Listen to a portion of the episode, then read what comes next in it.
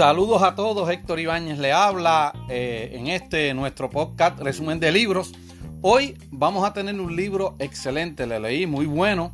Eh, se titula Las cinco habilidades esenciales para tratar con las personas. Eh, es un bestseller, fue escrito por Dale Carney. Realmente Dale Carney falleció hace algún tiempo, me imagino, Dale Carney Asociado es la empresa que se encarga de distribuir del Instituto de, de Carney.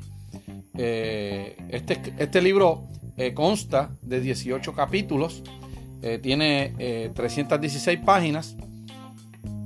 Primeramente fue escrito en el 2004, se revisa y sale revisado ahora en el 2018. Es un buen libro, es un libro que se lee cómodo, es entendible. Y como le dije anteriormente, tiene 316 páginas dividida entre 16 capítulos. Y eh, comenzamos rápidamente con el primer capítulo. El primer capítulo se llama Una introducción a la asertividad. Asertividad. Dice que asertivo eh, lo define como establecer parámetros razonables para que nos traten de forma justa. Y dicen que cuando no nos tratan con justicia, debemos insistir que nos traten con justicia y que nadie debe reclamarlo por nosotros. El trato justo hacia nosotros, siempre nosotros debemos reclamarlo. Eh, le definí ya que era asertividad, que es establecer unos perímetros para que nos traten de manera justa. Dice que la, la, asertividad es el, punto medio entre los dos extremos, entre ser agresivo o ser pasivo.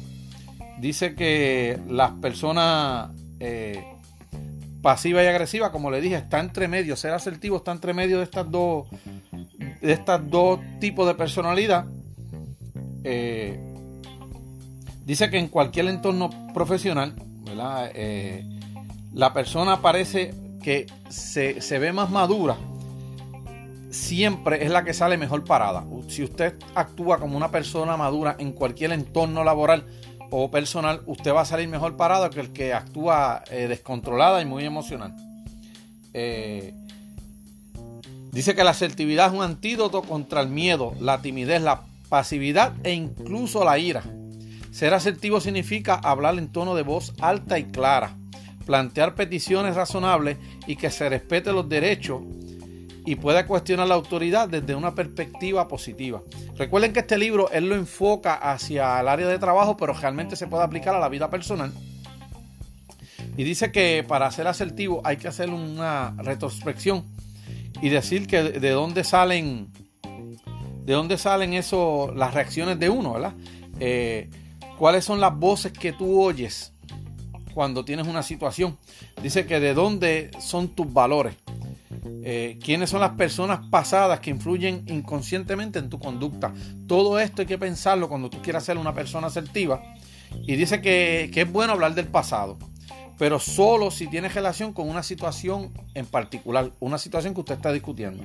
Que la persona asertiva no se fija tanto el pasado, a menos que no sea para tratar una situación específica, es decir, no saca el pasado a relucir. Eh, y en esto básicamente termina el primer capítulo. En el capítulo 2, eh, de hecho, él menciona que las, las cinco habilidades esenciales, eh, todas tienen que ver con asertividad. Y le explico más adelante. Eh, en el capítulo 2, que se llaman las tres partes del mensaje asertivo. Las tres partes del mensaje asertivo son resumen los hechos. Si usted quiere llevar un mensaje asertivo, tiene que resumir los hechos, expresar tus pensamientos y sentimientos y afirmar claramente tus deseos y necesidades, incluyendo los beneficios de la otra parte. Esas son las tres partes del mensaje asertivo. Resumir los hechos, expresar tus pensamientos y sentimientos y afirmar claramente tus deseos y necesidades, incluyendo los de la otra parte. Dice que si tratas con una persona inflexible, tú también tienes que ser un poco inflexible. Que no, no te ponga eh, totalmente inflexible, pero que tiene que ser un poco inflexible. Eh, afirma tus necesidades de forma tranquila, firme y clara. Es decir, no pierda la compostura cuando está llevando un mensaje para expresar tus puntos. Eh, y recuerda que para ser asertivo no es un debate lo que tú quieres hacer. Y aquí establece unos pasos para tú llevar ese mensaje con claridad. Primero, dice que controles tu lenguaje corporal. Dice que cuando tú estás en una situación llevando un mensaje, dialogando con una persona para resolver una situación, dice que el lenguaje corporal lo limites al máximo. Mira a la otra persona a los ojos.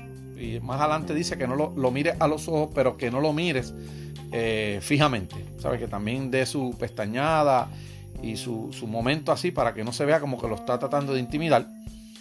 Espera que haya terminado antes de responder, eh, por cortesía, que la otra persona termine su punto, su mensaje, para no interrumpirlo. Y cuando te toca a ti hablar, ¿verdad? Cuando están tratando de resolver un problema, debes dejar claro que cuando empieces a hablar, nadie te interrumpa. Eso, eso es bien importante, ¿verdad? Porque a veces uno respeta y cuando están, uno está hablando, lo interrumpen y uno no puede llevar bien el mensaje. Eh, y dejar claro que te mereces que te escuchen. Eso es importante, ¿verdad? En controlar tu mensaje corporal. Eso es lo que tú tienes que hacer. El segundo paso que tienes que hacer es hablar en términos activos y en primera persona. Eh, si cometes un error, dice que pides disculpas, pero que no lo hagas por defender tus derechos. Cuando tú estás llevando mensajes, si tú entiendes que se te, se te alteró un derecho, tú no pidas disculpas por lo, ni perdón por, por defender tus derechos. El tercero es que lleve la situación a una conclusión y que trates en la medida que sea tener el último eh, turno en, este tipo de, de, acaloramiento para llevar tu mensaje o de debate, tratando de ser asertivo. Dice, para entrevistas de trabajo, eh, él recomienda, ¿verdad? El, libro recomienda que te presentes, eh, presentes diciendo tu nombre claramente. Mire, mira los ojos a la persona que te está entrevistando, da la mano con firmeza, siéntate recto, estate quieto, ¿verdad? Que no te estés moviendo mucho el cuerpo como nervioso y que pienses antes de hablar. Esto es lógica, pensar antes de hablar. Dice que para, ser asertivo en unas reuniones eh, y la persona la dirige, que inicie siempre una reunión con un elogio o un reconocimiento. Si el objeto es discutir un desacuerdo de la reunión, abórdalo de forma indirecta, que no sea directo, ¿verdad? Eh, a veces la gente pues, se ofende habla de los propios errores antes de criticar a otras personas, de tus propios errores también puedes hablarlo para entonces entrar a la crítica a la persona. Que plantees preguntas más que dar órdenes, es decir, que disimules una orden con una pregunta. Eh, si se expresa una crítica de cualquier tipo, lo que ocurre al final de la conversación es extremadamente importante. Un peligro de la ira, dice él, que, trates de cerrar esos capítulos cuando se critica a alguien, cerrarlo de una manera positiva o con un acuerdo. Eh, un peligro de la ira es el hecho de que es altamente contagiosa. La gente sale molesta y salen dos o tres molestos y se va propagando cuando hay una reunión. Y que ignore los chismes, especialmente los chismes del café, dice, cuando es un, cuando un área de trabajo. Y que sea compasivo, pero sin echarse para atrás si tienes un punto y estás dirigiendo la reunión. Y con esto termina el capítulo 2. El capítulo 3 dice que establecer una sintonía asertiva las preguntas que más molestan a individuos dominantes, aquí empresa, ¿verdad? Para establecer una conexión cuando él habla de sintonía. Eh, las preguntas que más molestan a los individuos dominantes son las preguntas profundas, constructivas, incisivas o demostrativas. Eh, frente a una persona que tú estés conociendo, que te cuides de expresar opiniones personales, opiniones personales controversiales, en especial si son de naturaleza negativa, ¿verdad? Que tú vas en contra de la corriente. Eh, Plantea preguntas abiertas si estás conociendo a una persona, mírala a los ojos y escúchala con atención para establecer sintonía con ella. Dice que algo que dice que practique mucho la sintonía y de hecho, eh, perdona, que practique mucho la sonrisa. Que te coloques delante de un espejo y mires qué aspecto tiene y presta atención a tus ojos. Si son congruentes con tu sonrisa, es que practique la sonrisa para que se vea bonita y establezcas una mejor sintonía con la persona que estás hablando eh, no tema defender tus ideas, aunque provoques desacuerdos con los demás. Sé consciente entre discutir y ser asertivo. Eh, eh, no se pretende, si tú vas a establecer sintonía con una persona, entrar en discusión, sino simplemente expresas tu punto. Cuando te pidan la opinión, piensa con cuidado lo que vas a decir y expresa comentarios específicos y constructivos si es posible. Sabe que cuando te pidan la opinión, trata de ser mesurado en lo que dice. Cualquier elogio o crítica debe ir seguida de unas palabras sobre el razonamiento que sustenta tu comentario. eh, cuando usted hace ¿verdad? una crítica para establecer sintonía, debe decirle, si usted, eh, yo creo que, que, podemos mejorar esto por esto, esto, esto, esto que está sucediendo. Es lo que dice ahí. Una, buena idea al hablar de uno mismo es hablar primero bien de los demás. Si usted va a hablar bien de usted para establecer sintonía y no caiga un poquito pesado, es lo que recomienda es que usted hable de los demás primero. Hable bien de los demás. Dice que el silencio puede ser una gran herramienta para establecer sintonía, ¿verdad? Una persona callada, hasta la Biblia lo dice, el, necio en silencio hasta, hasta se cuela por inteligente, pero dice que es una buena herramienta para establecer sintonía, hacer conexión con la persona. Dice que tu forma de vestir es una de las mejores formas de realizar una declaración sin palabras, la forma de vestir. Expresa mensaje también. Y recuerda siempre el respeto si quieres establecer sintonía. Cuatro pasos para ganarse respeto. Mantén. Eh, esto, me, interesó mucho. Dice que cuatro pasos para ganarse respeto. Miren qué cuatro pasos. Esto, me resultó bien interesante. Mantén una agenda ocupada. Dice que las personas de respeto y credibilidad rara vez están desocupadas. Segundo, colócate en entornos importantes. Dice que asistas a eventos y actos de alto nivel para ganarte respeto. Tres, Pasa tiempo en compañía de personas de éxito y bien, y bien vistas. Eh, a quien conoce dice mucho de quién eres. Esto prácticamente lo que dice, dime con quién anda y te diré quién eres. Y el área de trabajo que tú tengas, siempre tenlo limpio y organizado. Estas cuatro cosas dice para ganarse respeto de las demás personas. Mantén una agenda ocupada, colócate en entornos importantes, pasa tiempo en compañía de personas de éxito y bien vistas y el área tuya de trabajo que esté limpia y organizada. Y con esto él termina el capítulo 3, que es el que habla de la, de la sintonía entre las personas. El capítulo 4 se titula Tácticas para establecer una sintonía asertiva. Dice que hay cuatro eh, tipos de personas difíciles y estas cuatro se, dividen así, el, desafiador, el agente secreto, esto mayormente los entornos de trabajo, la hormiguita y el quemado. Y a, continuación nos describe estos cuatro tipos de personas difíciles. El, el desafiador, él dice que lo que quiere es reconocimiento por su talento y contribuciones. Dice que es una persona altamente insegura y eh, que no entres en lucha de poder con él. Y el mejor enfoque que usted puede hacer con este tipo de personas es hacerlo sentir importante, que él se siente importante, porque eso básicamente es lo que quiere. El segundo tipo de persona difícil es el agente secreto dice que no tienes que darle nada positivo, solo asegurarte que no tiene nada negativo de él. O sea, que tú no piensas negativo de él, no decírselo. Eso es lo único que tienes que hacer. Eh, dice que no hablan lo suficiente, retienen información para su sensación de autoimportancia a este tipo de personas. El mejor enfoque es plantearle todas las preguntas posibles, dejar claro que no tiene eh, agendas ocultas y le tienes que dejar saber que apuntas a alto y que esperas de él o de ella sea parte de esto. Eh, porque este tipo de persona pues es calladita, pero puede provocar un problema más adelante. Porque tiene, tiene información y la que tiene. La tercera persona difícil es la hormiguita. Dice que tienen un montón de energía. Normalmente son muy inteligentes. Eh, no serán hormiguitas toda la vida ni para siempre y se sumergen totalmente en el objetivo de la empresa. Son gente útiles, básicamente lo que quiere decir aquí. Y el quemado, que es la cuarta persona difícil, están acostumbrados a las críticas, incluso las desean, dicen. El mejor regalo que le puedes hacer es darle esperanza a este tipo de personas en el trabajo. Y estas son las cuatro personas difíciles que hablan en el capítulo 4. Dice que cuando comuniques, recuerda dos componentes. Lo que pretendes comunicar y el más importante, lo que percibe la otra persona. Eh, y aquí básicamente él, él, habla de la sintonía asertiva, que esa es la primera eh, habilidad que uno tiene que tener, hacer sintonías con la persona. Y en el capítulo 5 empieza con la segunda eh, habilidad social, que, eh, es la curiosidad. Y el capítulo 5 se llama curiosidad asertiva, estrategia para estimular la curiosidad. En, el punto uno que él establece para convertir la curiosidad asertiva en una experiencia emocional, para que tengas presente que la curiosidad es una experiencia emocional, la curiosidad asertiva se relaciona más con la pasión que con la recopilación de datos, ves emocional. El punto dos de la curiosidad es verte siempre a ti como un estudiante y como un, un suministrador que está dando una información.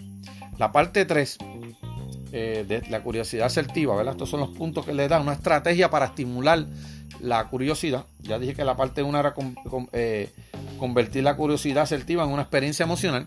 La segunda era verte como estudiante. La tercera, escuchar, escuchar de forma interactiva. Eh, es la tercera y es bien importante. Eh, en la segunda se me, se me pasa decirle que hay una experiencia que quiero narrarle directamente del libro. Eh, en la página 105, para él ver que uno siempre se va como un estudiante, él cita a Richard Feynman, es un físico galardonado con el premio Nobel, voy a leer literal del libro. Era en algunos aspectos un Edison moderno, dice el libro. Sin embargo, el trabajo de Feynman se desarrolló en oscuro, en el oscuro mundo de la mecánica cuántica y la cosmología. Pero Feynman también tenía una parte práctica. Una vez dijo que había una forma segura de decir si alguien era un verdadero experto o solo se hacía pasar por uno. Todo dependía de la frecuencia con que decía tres palabras muy importantes. No lo sé. Esas son las tres preguntas.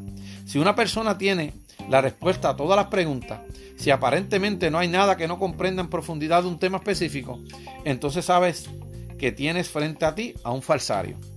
Cuando alguien obviamente sabe muchísimo, pero sigue siendo capaz de admitir que no lo sabe todo, esa es la marca de la verdadera confianza y autoridad. Por eso él dice que para establecer curiosidad te presentes como un estudiante. La parte 3, escuchar de forma interactiva. Dice, ¿cómo reaccionamos cuando alguien dice algo en lo que no estamos de acuerdo? Ahí que uno tiene que afinarse para escuchar. Eh, si usted no está de acuerdo, responda con calma, tranquilidad y control. Y que evite la queja o la crítica. Y como dato curioso, eh, aquí menciona que el sonreír, y me, gustó esto que dice, dice que los estudios dicen que un niño, un bebé, eh, cuando tiene tres años se ríe hasta 100 veces al día. Y de ahí para abajo disminuye la cantidad de risa hasta que algunas personas la abandonan completamente o algunos la retoman más adelante en su vida. ¿Verdad? Que cuando vamos madurando, eh, nos vamos mostrando un poquito como un poquito menos sonriente a las cosas. El punto 4. Ser interactivo sin un plan. Dice que seas curioso sobre lo que los demás quieren para establecer conexión con ellos. Accede a esta información si quieres saber qué es lo que la otra persona quiere. Que accedas a esta información compartiendo algo sobre ti. Un poquito, puede ser hasta personal para establecer quizá una, conexión con esa persona. Comparte historias personales con entusiasmo, ¿verdad? Que la gente se, anime, que seas un, narrador excitante y emotivo y hasta un poquito dramático, dice él, para que la gente vea que tú compartes historia. A todo el mundo le gusta estar con este tipo de persona que, siempre hace historias bien chéveres y como que lleva a uno. La parte 6, que él habla aquí eh, en el capítulo 5 eh, para establecer curiosidad. La parte 6 es el humor, es muy importante para establecer curiosidad. El punto 7 es que reconocer que los demás necesitan aprender también. Punto 8 Refuerza con apoyo institucional. Esto es si estás en un trabajo y eres supervisor o eres director, pues que lo apoye con, con, apoyo institucional. Eh, apoyes también por parte del equipo el punto 9. Y el punto 10 dice que crees un ambiente divertido. Y con esto, eh, prácticamente con estos 10 puntos que él da, termina el capítulo 5 de la curiosidad asertiva.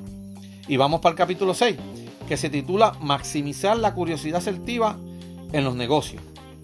Dice que hay cuatro elementos esenciales para la curiosidad asertiva. Dice que el contacto frecuente con la persona, eh, gestión del tiempo, la ley de Parkinson. La ley de Parkinson se refiere a que si usted le da tres días a una persona para hacer algo, esa persona va a usar los tres días.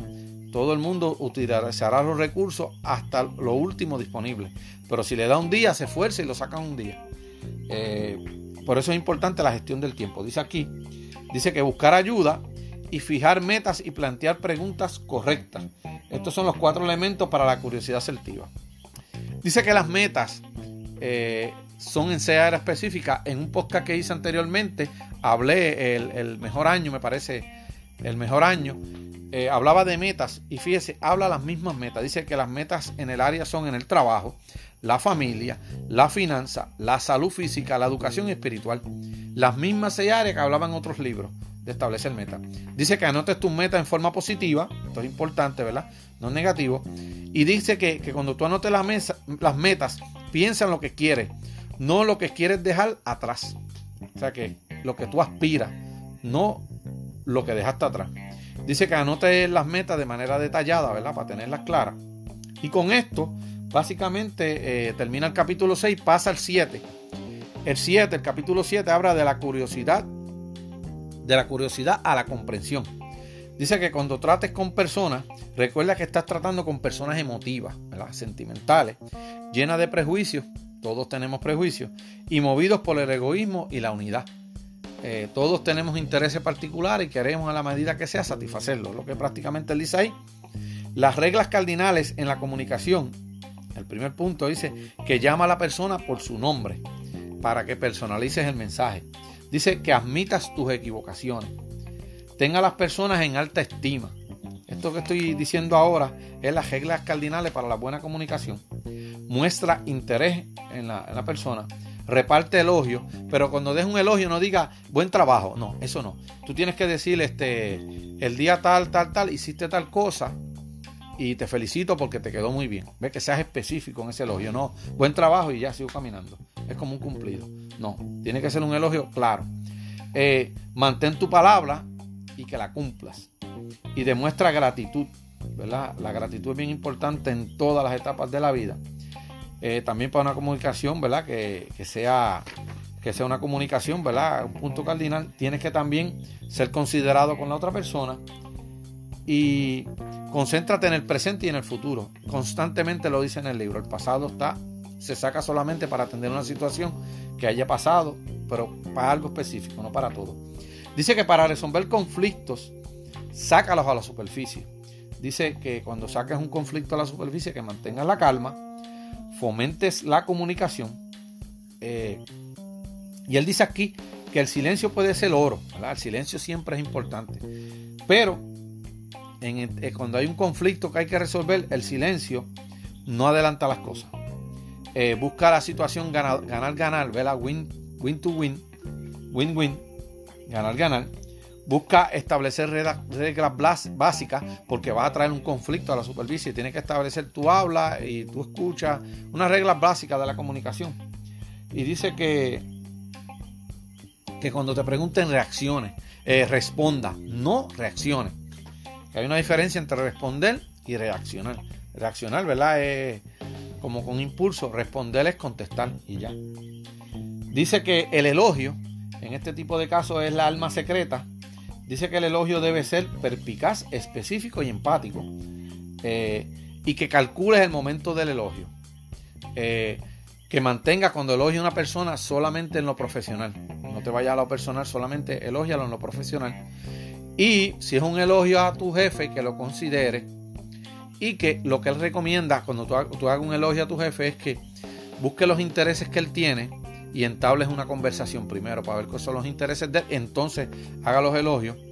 Y para que los elogios tengan efecto, deben ser raros para que tengan más impacto, para que tengan un efecto real.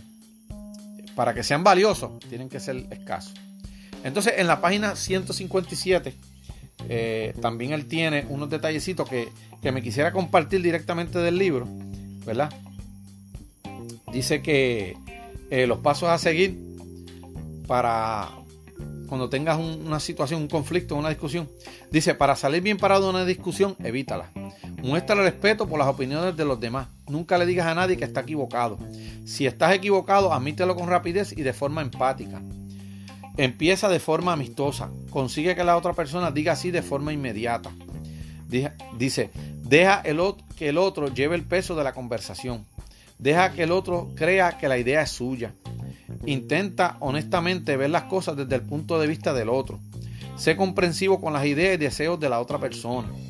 Apela a motivos nobles. Dramatiza tus ideas.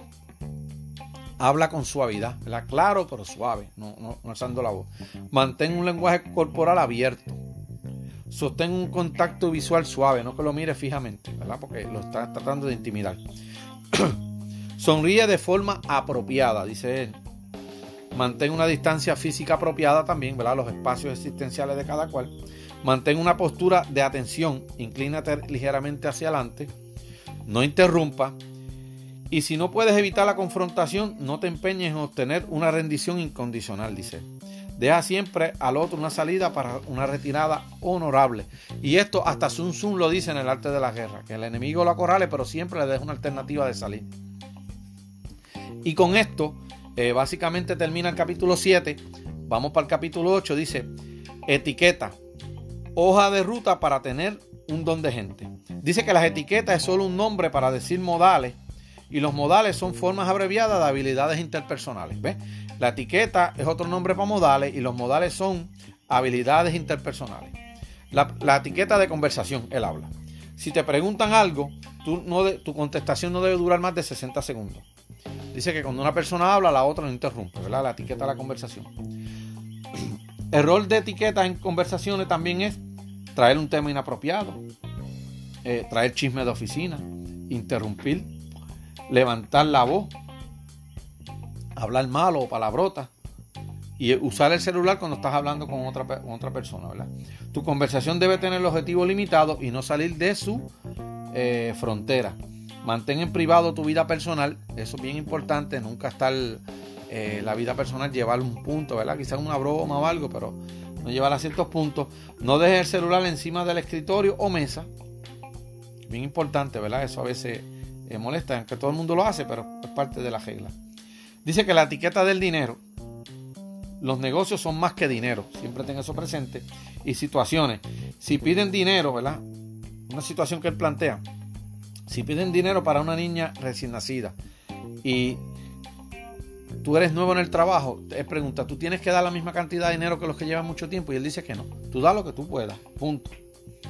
Eh, dice que también otra etiqueta, cuando uno está hablando eh, del teléfono, dice que si tienes una llamada perdida, debes contestarla antes de 24 horas.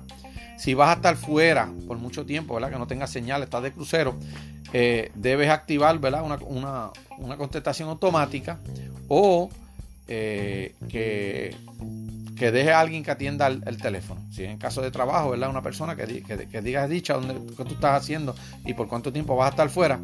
Y siempre personaliza la conversación, dice Dice que la etiqueta en los restaurantes dice que, nunca salte la propina. Las damas siempre primero. Tanto para que ellas elijan primero el asiento como que también pidan la orden primero. Dice que no bromes con la persona que te está atendiendo, el camarero. Y dice que si es una cita pactada, que apagues el celular o no lo tengas sobre la mesa, que lo tenga en modo silencioso. Y por último, eh, recuerda siempre que cuando hay conflictos entre una persona, él habla de que el conflicto es de situaciones, no de personas, no lo personaliza el problema. Y dice que algo bien importante en todas las etiquetas es siempre, siempre, siempre, siempre llegar temprano. Y con esto termina el capítulo 8. En el capítulo 9 dice la persuasión como habilidad para tratar personas. Dice que la persuasión consiste en atraer a la gente a tu lado sin hacer el uso de fuerza o intimidación.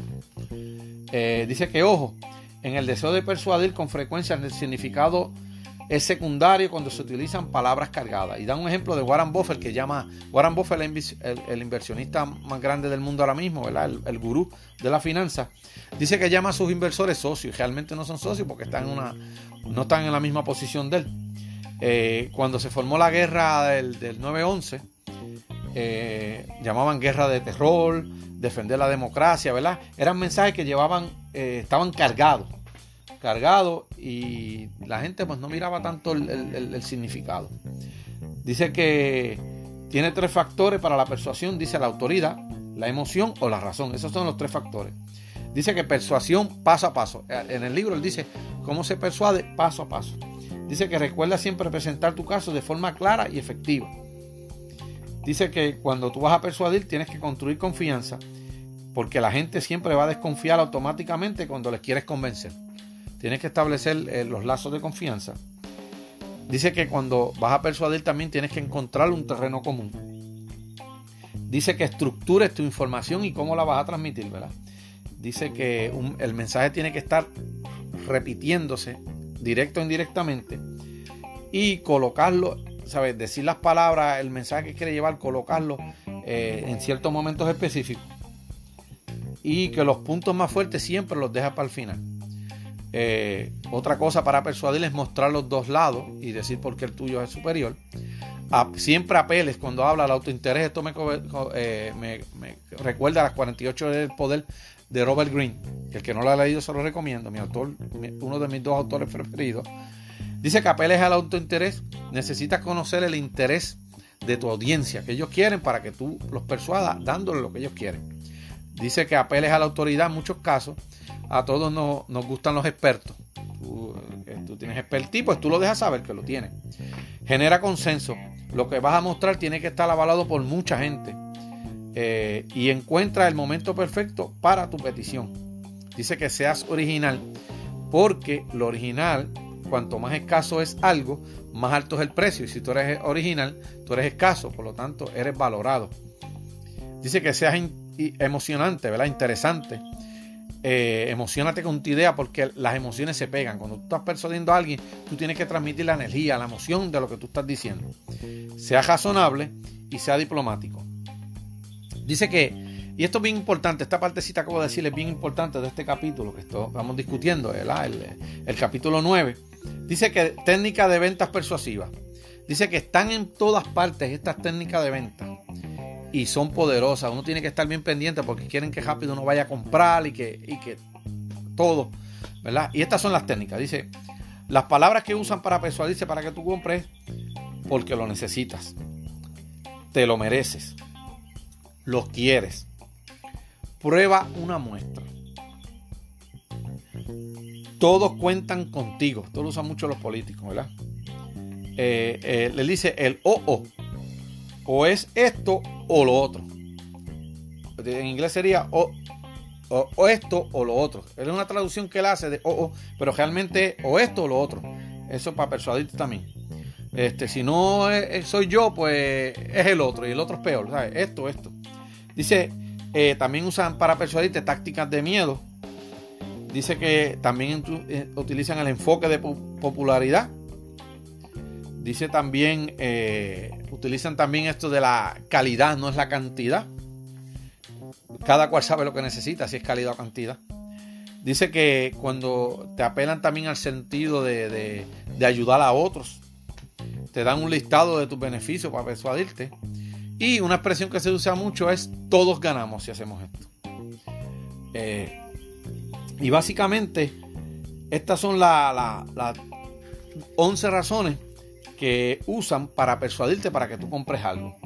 Dice que por estas razones evita las ventas apresuradas y no aceptes temas muy rápidos que falten datos. La persuasión con estas palabras que mencionamos anteriormente para vender te sesgan los datos para que tú hagas la, la decisión que ellos quieren que tú hagas. Dice que aprendas a el lenguaje corporal, ¿verdad? Dice que, proporciona una ventaja tremenda y que tienes que aprender a descifrar el mensaje corporal de otra gente para leerlo, ¿verdad? Dice que lo que no se dice es una fuente importante de información. Y esto lo tenemos que tener claro, ¿verdad? Dice que de lo hablado, según estudios, 38% es el tono de voz, 7% es el significado, pero 55% es el lenguaje corporal. Es decir, eh, las personas escuchan por los ojos por donde mejor se escucha. Y rápidamente en el libro empieza a hablar de cuatro problemas del lenguaje corporal. Dice que eh, para establecer, para, para no establecer el lenguaje corporal, eh, cuando tú quieres buscar el lenguaje corporal, eh, buscarlo, dice que tienes problemas para, para leer el mensaje corporal. Dice cuando evitas tener contacto visual, la mala postura también. Dice que muestra falta de confianza y autoridad. Cuando usted ve que está sentado como quiera o, parado en una forma que no es la correcta, dice que muestra falta de confianza y autoridad. Los movimientos rígidos, usted tiene que estar pendiente a eso, que no haga movimientos rígidos. Y, gestos poco convincentes o sobreactual. Dice, eh, dice que el contacto visual durante la conversación, perdón, el contacto visual durante la conversación de la, da la impresión que eres amistoso y prestas atención. Por eso es que hay siempre que estar mirando a la persona cuando uno habla, porque tiende la persona a, sentir que tú eres amistoso y te le estás prestando eh, atención y recomienda hacer lo que se conoce como el actual despejo. ¿verdad? Actuar de espejo que la gente hace unos movimientos y uno disimuladamente repite esos movimientos. Y básicamente eso es lo que dice en el capítulo 9, ¿verdad? Que nos habla de la eh, persuasión como habilidad, que ya la, la tercera. Ahora entra en el capítulo 10 que se titula Preguntar con habilidad. Dice que preguntas inadecuadas ofenden a la otra persona. Dice que las preguntas pueden ser preguntas abiertas o cerradas, un embudo para buscar detalle, pregunta con los cinco por qué. Dice que esto es una técnica que se inventó la Toyota en 1970 para llevar eh, eh, el razonamiento hasta lo último. Preguntas capciosas, que a todos nos han hecho, y preguntas retóricas que no se contestan. Eh, con las preguntas puede aprender, establecer relaciones, dirigir, evitar malos entendidos, calmar conflictos o persuadir gente. Dice que plantar preguntas tiene que ir unido con escuchar con atención para saber qué se quiere decir. Usted hace la pregunta y está pendiente al lenguaje corporal también de la otra persona. Esto es una cualidad bien importante de las personas, eh, hacer buenas preguntas. El capítulo 11, hablar de forma asertiva. Y dice que hablar de forma asertiva es afirmar o declarar algo con claridad. Dice que asegúrate que tu mensaje es entendido, comprende lo que se está diciendo y mantén control de la conversación, ¿verdad? Para hablar de forma asertiva. Cinco herramientas de la conversación. Cíñete a los hechos. Comparte los sentimientos que te provocan los hechos. Comparte lo que experimentas. Esto ya se había discutido en otro, otro capítulo, pero lo vuelvo y lo repito aquí. Dice que defina lo que quieres, lo más importante. ¿Verdad? Y siempre, siempre, siempre en una conversación trata de tener una conclusión. Recuérdate hacer un resumen de la conversación, ¿verdad? Eh, que tienes con la persona. Si es en el ámbito laboral, enviarle un email, ¿verdad? Como, un resumen de lo que pasó. Eh, ahora entra, eh, para hablar de forma asertiva, cuando, cuando tú estás en reuniones, tienes que tener presente la cantidad de personas que van a asistir a esa reunión, la duración, que todos sepan el tiempo que hay para la reunión, el orden del día, que significa la agenda, ¿verdad? Informar a todos anticipadamente eh, de qué se va a estar hablando. Dice que coordinar las, contribuciones de cada cual. Coordinar las contribuciones es como poner un orden en, cómo se van a decir las cosas. Y él tiene que tener todo el mundo claro el propósito de la reunión. ¿Es para compartir información? ¿Es para buscar información? ¿O es para tomar una decisión sobre algo? Y con esto básicamente él termina el capítulo 11, que es hablar de forma asertiva. En el capítulo 12 dice escuchar de forma asertiva. Dice que el, eh, escuchar es una de, de, de, de, las habilidades que mejor puede tener un ser humano eh, en, su proceso de desarrollo personal y lo he leído en todos los libros que leo, siempre hablan de escuchar con atención. Dice que el 70% del tiempo interactuamos con otras personas y 45% de este tiempo lo pasamos escuchando. ¿eh? Escuchar es la habilidad más importante. Dice que barreras de la comunicación. Esto que vamos a hablar, que voy a decir ahora, es para evitar barreras en la comunicación. Dice que, eh, que no te compares constantemente con el, con el orador, para evitar barreras de comunicación. Dice que no trates de leerle la mente al que está hablando y que no filtres la información. Cogerle unas cositas así, otras no, para hablar de lo que se está hablando. tú oyes el mensaje completo, escúchalo completo. Dice que solo se recuerda el 65% de lo que escuchaba 20, 20 minutos después de haber oído la persona. ¿Sabe? Se pierde básicamente un 35% de lo que escucha se pierde 20 minutos después. En una hora ya está prácticamente en un 20%. La mejor forma de acabar una mala costumbre, dice que él, cuando tú no escuchas, la mejor forma de acabar una mala costumbre, que no es escuchar, dice que es reemplazándola por una buena costumbre, no es suprimiéndola. Dice que cuando te hablen y escuche, es muy importante lo que habló anteriormente, que era hacer despejo del hablante. Dice que es una forma que el hablante se siente cómodo. Cuando usted repite los gestos, él sabe que usted lo está atendiendo porque está viendo que usted hace los mismos gestos que él. Dice que, eh, y define a lo último, para escuchar bien, dice que un adversario es alguien cuya historia aún no hemos escuchado. Y así lo define él. Y nada, con esto termina el capítulo 12. Empieza el capítulo 13, que es la cuarta habilidad. eh, dice que es la ambición asertiva y así mismo se llama el capítulo 13. Dice que la ambición la definas en tus propios términos. Dice que la ambición selectiva es el querer el éxito sin importar cómo tú lo defines. La ambición, eh, la ambición eh, asertiva, yo la defino, qué es lo que yo quiero. No es que otro me dice lo, que yo quiero. Dice que hay dos tipos de ambiciones, las intrínsecas, que dice que esto tiene que ver con recompensas de afuera, y las intrínsecas, extrínseca, exterior, intrínseca de adentro, que es cuando son emocionales, incluso espirituales. Dice que las, las recompensas tradicionales no son tan grandes como se cree. La sensación que vale la pena realizar una tarea por sí mismo en general disminuye. Cuando usted le da una recompensa a una persona por hacer algo, eh, la sensación para realizarla disminuye. Dice que, por ejemplo, los niños que reciben recompensa por dibujar suelen dibujar menos que los niños que dibujan porque se divierten. Esto es verdad, cuando uno hace las cosas porque le gusta, las hace y punto. Eh, mientras más compleja es la actividad, más dañina es la recompensa externa. Dice que el dinero no lo es todo. Eh, si te mandan a hacer algo complejo, tú tienes que gustarte lo que está haciendo, porque si no, eh, vas a tener limitaciones en la forma y manera que lo vas a hacer. ¿Por qué las recompensas externas no funcionan? Dice, las recompensas externas animan a las personas a centrarse exclusivamente en una tarea. La gente se ve a sí misma controlada por la recompensa. Y dice que erosionan el interés intrínseco.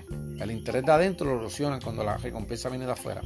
Si te ves trabajando para conseguir algo, vas a considerar que la actividad no vale la pena por sí misma. Lamentablemente, por eso hay mucha gente que se está quejando siempre del trabajo. ¿verdad? Porque no le gusta y van pues porque tienen una necesidad de como las tenemos todos. Dice que cualquier tarea, no importa lo agradable que pueda parecer, queda devaluada si se presenta como un medio más que como un fin. Cualquier tarea, no importa lo agradable que pueda parecer, queda devaluada si se presenta como un medio más que como un fin. Dice que lo opuesto a una ambición asertiva es miedo. Hay dos categorías cuando se hacen tareas. Dos categorías de personas cuando se hacen tareas. Dice que están los especialistas de éxito. Dice que esto lo que sabe hacer es una cosa bien hecha. Y están los generalistas triunfadores que se centran cada vez en una cosa, hacen muchas cosas, las hacen regular, pero muchas cosas. Dice que, que uno de los, de los problemas que habló de la ambición asertiva es el miedo y dice que hay miedos disfrazados de impaciencia. la impaciencia dice que se tiene miedo a tomar tiempo para desarrollarse. Si usted no está preparado para hacer algo, no coja la oportunidad. dice que no la coja hasta que usted no esté preparado, no se sienta seguro. Y dice que primero reconozca las zonas de ti que tienes por trabajar, de la trabajar tú mismo. No midas el respeto en términos de cuánto te respetan los demás. Concéntrate ser respetuoso y respetarte a ti mismo. Lo de, el respeto de los demás va a llegar. Si tú te respetas a ti mismo y respetas a los demás, el respeto de ellos hacia ti va a llegar. Es más fácil llegar a la cima si otros te apoyan que si te montas encima de otros a la mínima oportunidad. Estos son básicamente los trepadores, es que está hablando aquí. Mira, tú buscas a la gente para que te apoye, no para trepártela encima. Dice que si eres brillante, talentoso y ambicioso, no tienes nada que temer, porque eres claro con, la, con las personas. Y con esto termina el capítulo 13, vamos para el capítulo 14. Dice que el capítulo 14 se llama Maximizar resultados de ambición asertiva. Dice que presta menos atención a lo que se dice y más a lo que hace. Hay un refrán que resume esto que dice, lo que tú haces no me deja oír lo que dice. Preste más atención a lo que hace. Dice que si quieres ver algo en los demás, asegúrate de primero verlo en ti. Recuerda que los primeros minutos del día son siempre el momento más importante que tienes y hay varios libros que yo voy a estar resumiendo que hablan de esto, de los primeros minutos del día. Dice que una práctica para un gran inicio del día, dice que llegues temprano, mantén la energía elevada todo el tiempo, ¿verdad? Una persona que transmite energía. Y dice que saludes eh, con entusiasmo y con humor. Dice que siempre tengas un plan de acción, un plan de acción para tu vida y, y lo demás. Y aquí habla de algo en la página 270, que lo voy a leer directamente del libro, dice Una, ilustración sorprendente de este principio, ¿verdad? de la ambición asertiva, surgió en la guerra de Corea a principios de la, década del 50. Voy a estar leyendo de la ambición asertiva en base a, lo, a las recompensas de afuera y hacia adentro, eh, extrínseca o intrínseca. Dice que la ilustración sorprendente este surgió en la guerra de Corea a principios del 50, cuando las fuerzas norcoreanas captaron a un grupo de soldados estadounidenses, le ofrecieron una lección. Si firmaban un documento que acusaban a Estados Unidos de crímenes de guerra y hablaban en términos elogiosos de la causa del enemigo, su cautividad se convertiría en una vida de lujo. Podrían tener todo lo que quisieran, no correrían ningún peligro y no se les negaría nada de lo que pidieran. Por otro lado, los soldados que rechazaron firmar el documento vivirían en las peores condiciones posibles. Temerían constantemente por su vida y se les proporcionaría solo un mínimo de comida y agua. A pesar de estas amenazas, muy pocos soldados estadounidenses aceptaron cooperar con los norcoreanos. Pero unos pocos aceptaron cooperar con resultados sorprendentes. A pesar de que sus condiciones de vida podrían ser más diferentes, la salud de estos declinó con rapidez, de los que aceptaron la vida de lujo. Algunos se suicidaron y muchos sufrieron lo que en la actualidad llamaríamos depresión clínica. Mientras los que no habían optado por la vía fácil parecía que de alguna manera encontraban energía y fuerza en las dificultades a las que se enfrentaban. Y el porcentaje de supervivencia entre estos soldados fue mucho más alto que entre los otros. Esto revela un aspecto muy importante. El éxito no es una cuestión de sentirse cómodo. Por el contrario, el éxito oral parece exigir un cierto grado de incomodidad. Necesitamos algo para seguir adelante. Queremos algo contra lo que luchar deseamos algo hacia lo que podamos dirigir nuestra ambición. En su ausencia, podemos pensar que estamos satisfechos, pero en realidad no podemos volver a volver, pero en realidad nos podemos volver complacientes y decepcionados. Vieron la importancia, esto, esto me chocó mucho. Y él dice que la ambición selectiva, siempre tener algo por qué luchar y seguir para adelante. Y dice, en este capítulo. Para terminar, dice que recuerdes que la educación, termina aquí como la ambición, que siempre tiene que estar educándote para estar ambicionando y estar al día. Dice que por último, recuerde que la educación es la realidad, es un juego de suma cero. Si no aprendes cosas nuevas, no solo te quedarás donde estás, en realidad te quedas atrás y con rapidez. La gente te dice bye bye y te pasa por al lado. Y con esto termina el capítulo 14, vamos al 15. El capítulo 15 dice resolver conflicto de forma asertiva. Esa es la quinta habilidad. Dice que los conflictos en el trabajo son de dos tipos. Aquellos donde tú estás implicado y en los que tú eres el mediador. Tú tienes que tomar la decisión. En conflicto que eres implicado, dice que busque variables de cambio o ajuste. Que no te concentres en las personas, sino en la situación para mejorarla. Evaluarte honestamente. Diferencial entre lo que se necesita y lo que se quiere. Lo que se quiere es un, un capricho. Lo que se necesita es lo que hay que resolver. Dice que que te concentres siempre en el presente y en el futuro. Esto es bien importante y lo recalca todo el tiempo en el libro. Dice que cuando termine la reunión, ¿verdad? Para, para resolver este conflicto, que sea generoso siempre al final. Dice que recuerde que la comunicación no verbal en los conflictos es importante, ¿verdad? El lenguaje corporal, palabras y tono de voz coincidan. Que esto te coincida en ti, el lenguaje, las palabras y tu tono de voz. Si hablas acaradamente, contacto visual sin mirar fijamente. Y de vez en cuando un pestañeito, dice. Igual a la energía de la otra persona, hace esfuerzo por sonar positivo, lleva la ropa apropiada, porque también ese es el mensaje que se tira, ¿verdad? Se lanza rápido, que es la ropa.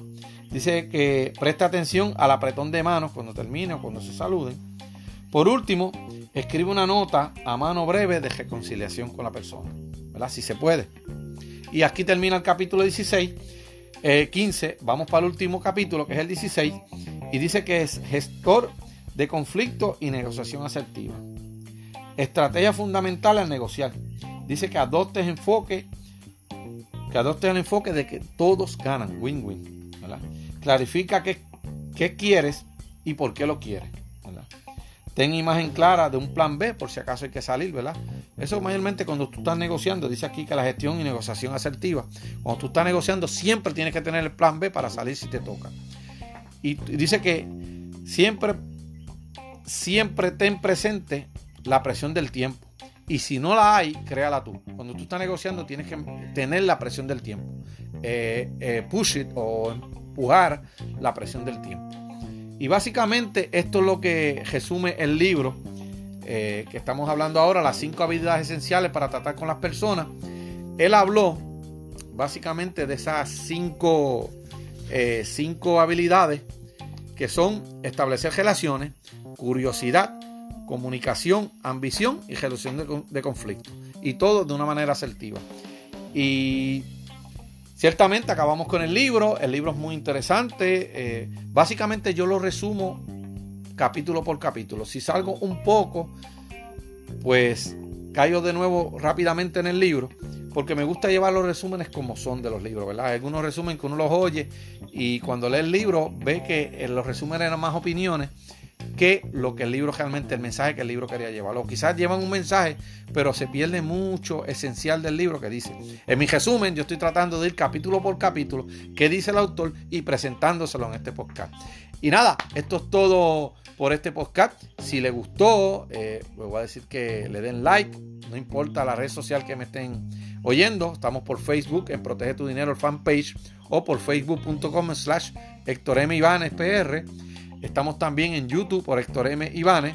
Estamos por Anchor, por Spotify, iBox y estamos por todas las redes sociales.